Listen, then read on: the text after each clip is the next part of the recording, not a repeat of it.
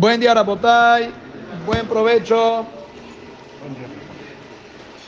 Después de la entrega de los diez mandamientos, hay tres mitzvot específicas.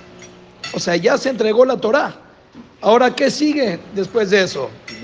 ¿Con, qué empezamos?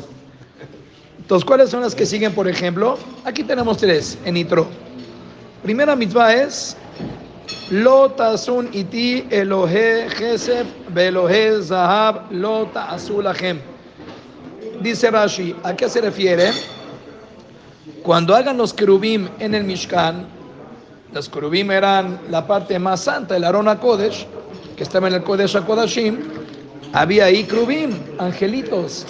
Cuando hagas esos querubim en el, en el Mishkan, ten mucho cuidado de no hacerlos de kesef, de plata, porque Hashem quiere que sean de oro.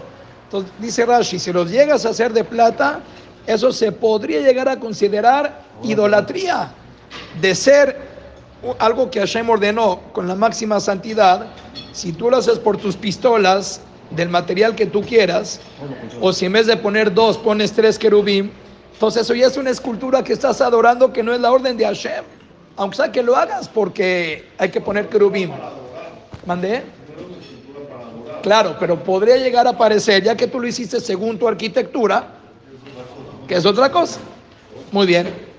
Próxima mitzvah, las piedras del Mishkan, ten mucho cuidado que no vayas a pasar sobre ellas cuchillo. No se pueden cortar con cuchillo. ¿Qué cosa? ¿Por qué no? ¿Qué tiene de malo cortar piedras para el Mishkan con espada o cuchillo? Dice Rashi, porque la finalidad del Mishkan y del Mizbeach en particular, el Mizbeach estaba hecho de piedra, la finalidad del Mishkan es alargar la vida de la persona. Entonces, si tú pasas el cuchillo sobre las piedras del Mizbeach, estás haciendo al revés, estás utilizando algo que su finalidad es acortar la vida de la persona. Pregúntale a los terroristas la cuchillada, Barmenán. Pues no va, no queda. Oye, pero lo estoy haciendo para algo nada que ver, estoy cortando. No, eso mismo ya es un acto no deseado, no por lo menos para, el, para las piedras del Mizbeach del Mishkan. Ok, tercera mitzvah, y nos despedimos de Parashat Yitro. Lo talebe ma'alot al Mizbehi. Hay una rampa para subir al Mizbeach. Tiene que ser rampa, no puede ser escaleras. ¿Por qué no escaleras? Porque ellos no usaban pantalones como tú, ellos usaban túnica. La túnica, si es que van a haber escaleras, el paso que tú das para subir un piso no es el mismo que das cuando vas caminando, aunque sea una subida. Entonces en la escalera hace que se descubra demasiado la túnica. Entonces, como tu parte íntima, aunque se dice Rashi que ellos usaban también calzoncillo, mignasaim, pero con todo y todo, no es sanua, no está bonito de que con la túnica que se ve todo, ahora que vas a dar un paso muy grande para subir escaleras, entonces tu parte íntima, aunque sea que tiene calzoncillo, está exhibida delante de las escaleras con las que se sube al misbea. Eso no es recato, no está bonito. Punto. Terminó. The end. Perashot Ditro. Dice la Volve, ¿cuál es la conexión de estas tres mitzvot? Que otra vez, no hacer los querubim en el Mishkan de plata, sino exclusivamente de oro, porque si no podría interpretarse como una idolatría. Hay figuras que la hiciste según tu criterio a tus pistolas. No acuchillar las piedras que son para el Mizbeah, porque la espada acorta vida. Y no poner escaleras para el Mizbeah, sino rampa para que tu parte íntima no se descubra ante las escaleras de ese Mizbeah. O sea, se ven cosas que así como que uno pensaría que terminando los diez mandamientos vienen cosas un poco más importantes, más... Claro, algo que sea más usual, como que ya venga el corazón de la Torah. Aquí nos ponen detallitos, aparte que ni siquiera son pecados. O sea, tú vas a decir ahorita que si una persona cortó las piedras del Mizbah con un cuchillo, ¡uh! ¡Qué avera tan grande! Y Rashi, casi, casi, o una persona que a final de cuentas caminó en la escalera y un poquito dio un paso de que de sus piernas se vieron delante. ¿Qué me estás hablando? ¿Qué, qué, qué problema hay en eso? Dice Rav Shlomo Volve que nosotros conocemos un concepto que se llama, no solamente hay Averot, también hay Avizarayu de Averot. ¿Qué es eso? Avizarayu significa de que la Torah no solamente prohibió como tal el pecado, sino también prohibió los derivados de ese pecado. Y ni que hablar en los tres pecados capitales. No matar, para nosotros no solamente no es no matar, no matar también significa no matar emocionalmente a alguien cuando lo apenas. No adulterar no solamente es para nosotros tener una relación con una mujer prohibida, sino incluso también cuando la ves de una manera de dolo y la exploras. Eso también es avisarayu, una relación prohibida. No idolatrar no solamente es eh, aposternarte delante de un Buda, de una estatua y adorarlo, sino también enojarse, también es eso, es un derivado de Abodazara. Todo el que se enoja, que hilo ve Abodazara. Pues bien, aquí la Torah nos pone más avisarayu, más ramificaciones de las prohibiciones. No está correcto de que tú agarres un cuchillo y empieces a, cortar las piedras para el misbeach. ¿Por qué no? Porque aunque sea que no, es, no estoy matando a nadie, es verdad, pero acuérdense que cuál es la finalidad de las mitzvot. Empecemos por ahí. ¿Cuál es? ¿Para qué Borolán quiere que nosotros tengamos ese código de leyes tan extenso que tenemos? ¿Cuál es la finalidad? no llegar al pecado, ¿no? No llegar al pecado. Pero ¿qué queremos no llegando al pecado? ¿Qué gano? Yo soy una persona que tengo una dieta de kashrut increíble, solamente mehadrin. Cuando voy al súper puedo comprar el 5% de los productos que hay ahí, por todo eso, y aún llegando a mi casa, el cuidado que hay, quién cocina, cómo se cocina. ¿Por qué? Agarremos solamente el concepto de kosher. ¿Por qué una persona tiene que tener... No, pero dime ya la neta, ¿por qué Boreolam ordenó kosher? Control. Control. Control. Alfonso Acoen dice hermosamente, gracias. Control. Entonces imagínense ustedes, una persona que tiene ese nivel de kosher tan agudo, mehadri, es solamente come de las gajas de Moshe Rabbenu.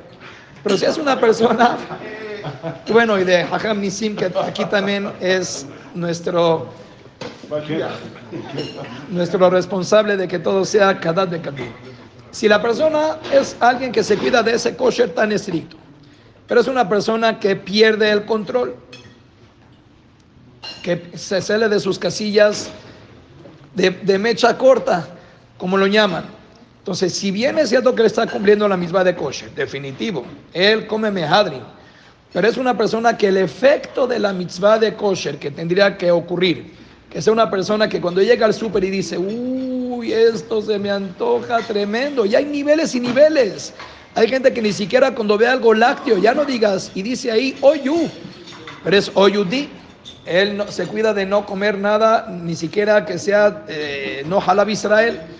Y cuando él dice, pues me aguanto y si, si tengo que salirme del súper con un producto porque todo lo que estaba ahí no es para mi categoría de kosher, pues no lo compro. Y, y, sacrifica cientos y cientos de restaurantes que se le hace agua a la boca y pasas por afuera y hueles el aroma y dices esto de ninguna manera. Y cuando esa persona tiene, tiene la decisión tan fuerte de decir, pues ahí no como, este producto no lo consumo. Pero es una persona que en general en su conducta cuando se relaciona con la gente pierde el control. Entonces, no vamos a decir que él no está cumpliendo la misma de kosher, por supuesto, con la acabó. Mi pregunta es otra. ¿Acaso, mi querido Alfonso, el kosher está haciendo un efecto sobre él? No, porque él no tiene control. Ah, el que guarda el kosher sí esa persona que guarda el kosher, si no tiene control sobre su persona y se sale de sus casillas y se enoja cada rato y se frustra, El kosher, qué bueno que lo está consumiendo. Su neshama seguramente está muy limpia porque todo lo que no es kosher, metante metalev, perdón. Se enoja porque no puede comer todo lo demás, se pone mal. No, se enoja porque su esposa le dice, no me diste el gasto como yo te lo pedí. ¿Y qué te pasa? ¿Qué me exiges? Se enoja porque una persona se sentó en su lugar en el CNIS. Este colado, ¿qué le pasa? Se enoja porque no le dieron alía. No me respetan, ¿qué les pasa? Entonces, ¿qué tanto te jactas de comer todo ese coche tan increíble si no te está haciendo el efecto verdadero? Te quedaste en la parte práctica, técnica, pero no, tu neshama no está cambiando, tu personalidad no se está desarrollando a través de todas esas mitzvot. Y las mitzvot fueron dadas para pulir el carácter del humano. Entonces, entonces, si eres una persona que te queda solamente en la parte práctica y no te estás trabajando internamente, tu trabajo, tu abodata kodesh está carente, faltante, porque no te estás desarrollando como ser humano. Eres un robot que tiene todas las mitzvot en la mano, pero eres una persona que todavía no está controlado. Si hablamos solamente del ejemplo del kosher, ¿eh? habría que ver cada mitzvah y mitzvah. Eh, por ejemplo, estudiamos con Simón. ¿Cuál es un derivado? A ver si te acuerdas. ¿Cuál es un derivado de no adulterar? Bueno, lo voy a decir por ti. Estudiamos que nos tomó un mes todo el tema de la competencia leal dentro de los negocios. Es un tema complejo, pero si en una circunstancia la persona invade el negocio de alguien más y es una competencia no legal, que hay casos, y hablar poquitos, hoy en día en general se permite, pero si es un caso que la alhaja prohibió y tú le haces competencia a alguien en, en su negocio, eso la Gemara dice es un derivado de adulterar. Así como una persona le roba a la esposa a alguien, le baja a la esposa, ¿qué diferencia alguien que le baje el negocio a alguien? Te estás metiendo con algo ajeno, ¿por qué no respetas el derecho ajeno? Quiere decir que una persona que se... Barmenán, ¿qué es esto?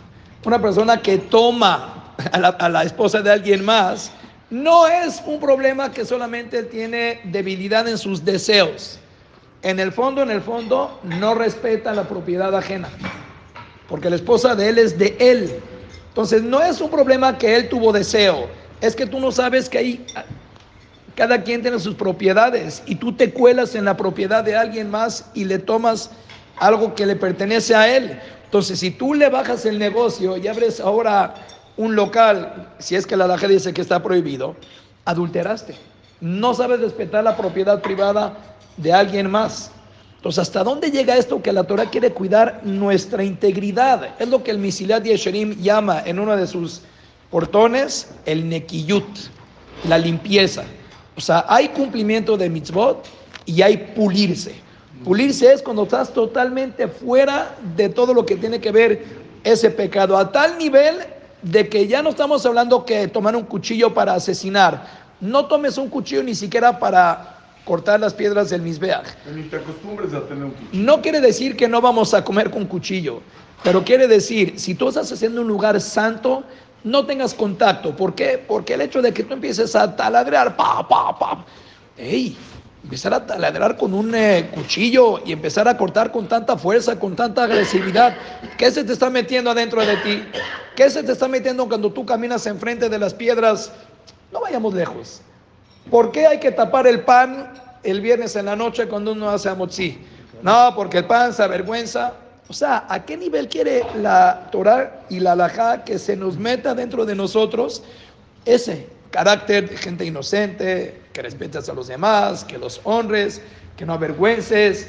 Y en todo es lo mismo, también en la idolatría, también en no matar, también en eh, adulterar. ¿A qué nivel se pide de nosotros que nos alejemos de todo eso? ¿Pero por qué? Porque la finalidad es que nosotros nos desarrollemos. No, no queda que todo es un acto que huele a que estás teniendo falta de recato. Por ejemplo, que tus piernas queden descubiertas ante las escaleras del Misbea. Qué importante es entonces que cuando nosotros hacemos un acto espiritual, no nos conformemos únicamente con la parte técnica. Ya hicimos una mitzvah, pero logró eso mismo, hacer un efecto sobre mí o me quedé igual pre-mitzvah o post-mitzvah. Si hablamos del solo acto de venir a hacer tefila, que es lo que acabamos de hacer todos, ¿qué efecto tendría que tener sobre mí el hecho de que yo ya recé? ya hablé con Borea Olam. ¿Cómo tendría yo que salir de aquí? Pleno. Pleno, seguro de mí mismo, sin miedos a la vida. Vamos a emprender, convencido de que el Ser Supremo me va a ayudar en lo que voy a hacer. Si no, puede ser que nosotros digamos toda la tefila, palabra por palabra, que no nos saltemos el Yalebe Abo, que hayamos dicho el Tajanún del jueves completito sin saltarte ni un detalle. Pero eso mismo me está dando algo en mi interior, que tengo más paz interna, tengo mejor calidad de vida. ¿No será que el judaísmo pretende del humano que tengamos justamente eso, calidad de vida? ¿O para qué es todo este surtido de mitzvot que tenemos? ¿Para qué es? ¿Para qué es? Para que seamos soldaditos, ya rezamos, ya puse el tefilín, ya dije el barajot, ya hice Shabbat, ya hice el Yom Tov, ya Rosh Hodesh, y, y luego, ¿qué se pretende de una persona que tiene todo ese menú que Hashem le está diciendo? Hashem, ¿qué quiere? Que seamos nosotros el ideal, el prototipo del humano en el mundo. Pero eso no se limita solamente a que seamos los que obedecemos la orden de Boreolam. Claro, por supuesto que de ahí comienza. Pero todas esas leyes y esas conductas son para que nos den a nosotros beneficio, para que vivamos bien a nivel familia, a nivel individuo, a nivel compañero, a nivel empresario, que todo lo que hagamos sea diferente a lo que hace el mundo. Por eso terminemos con esto. Dice el Balaturim que desde la, primera palabra de los diez mandamientos, que es Anoji, hasta la antepenúltima palabra, que es Vejol, al, hay 613 letras, las pueden contar. Yo le creí por ahorita al Balaturim. Después de la palabra Kol, ¿qué sigue? Asher Reeja. ¿Cuántas letras tiene Asher Reeja? Siete. Sale que desde la primera letra hasta la antepenúltima tenemos 613, que son 613 mitzvot. Y la, terminan los 10 mandamientos, Asher Reeja, con otras siete letras. Si hay 613, ¿cuáles son las otras siete? No, no dice así el Balaturim. Así dice el Shlach. El Balaturim dice no, son las siete mitzvot venenoah. Preguntan los comentaristas. ¿Acaso las siete, cuáles son las siete mitzvot? Di dos. Hacer, eh, no bendecir a Dios y tener mishpat. Ok, tener juicios y no maldecir a Dios. Un Yehudí también tiene esas dos mitzvot, no maldecir a Dios y hacer juicios. Sí. Entonces, ¿cómo que hay 613 más 7 que tienen los Goim? Perdóname, las 7 que tienen los Goim también la- están incluidas. ¿Por qué están aparte? Según lo que estamos hablando, contesta Volve, nada que ver. Tú cuando le dices a un Goy, no mates. ¿Qué es para un Goy no mates? ¿Qué es para un Goy no, no idolatres? O no eh, adulteres. ¿Qué es no adulterar para un Goy? Lo que entendió. No se te ocurra agarrar la esposa de alguien más. Pero para nosotros, ¿cuánto incluye no adulteres? ¿Cuánto incluye juicios y no seas ratero? ¿Saben que hay quien dice que aquí había, bueno, había lugares donde había gente que hacía una broma? Los Kuanim se quitaban los zapatos para hacer Kuanim. Había un gracioso que se llevaba hasta mitad de Criata Torah los zapatos del otro para que el otro esté descalzo. 10 minutos. ¿En mis zapatos? ¿En mis zapatos? Ah, aparecieron tus zapatos. Qué chistoso eres. ¿Saben que eso de Rabanán se llama Gezel? Estamos jugando, exagerado. ¿Qué te pasa? ¿Cómo vas a robar? ¿Cómo se llama de la banda? Gesell, robo. ¿Cómo robo? Si le regresé los zapatos, estaba vacilando. Ya se te metió en la neshama que puedes tomar los zapatos de alguien más, ten cuidado. Porque incluso jugando, no voy a hacer que mañana se te haga un hábito, porque tú ya agarraste la propiedad de alguien más. Vele a contar a un goy que está prohibido que en lo que te volteas le escondas el vaso y que al rato que te despiertes, ah, te lo agarré de vacilada. Gesell, no existe. Hay siete misbot de Rabanán, que es tal cual el sentido de la palabra, no matar, no robar, no adulterar y punto. Vele decir un goy que no puede en la calle. Es más, vele decir un goy.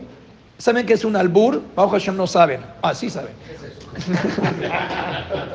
¿Sabías que decir un albur, según lo que estamos hablando, es avisarayu de arayot? Si, si tú empiezas a hablar cosas coch, y esto ya no es de no, cualquier noticiero, yo de verdad ya me da pena ajena. Estoy con mi familia, quiero escuchar algo para estar enterado, necesito platicar con ustedes de política, de lo que pasa. No, ya no puedes. Todo es de segundo sentido, todo es eh, la grosería. Bueno, si la persona se acostumbra a hablar cosas en segundo, doble sentido, ¿eso qué es? Estás haciendo a tu ser poco sensible al tema del adulterio, porque tú estás hablando de ese tipo de cosas y quién se metió con tal y de que, bueno, todo lo que se habla ahí, para nosotros eso es taref. Ellos qué te van a decir, no, no, no me metí con nadie, se, vale pasarla bien, se vale hacerle bullying a alguien para pasarla padre.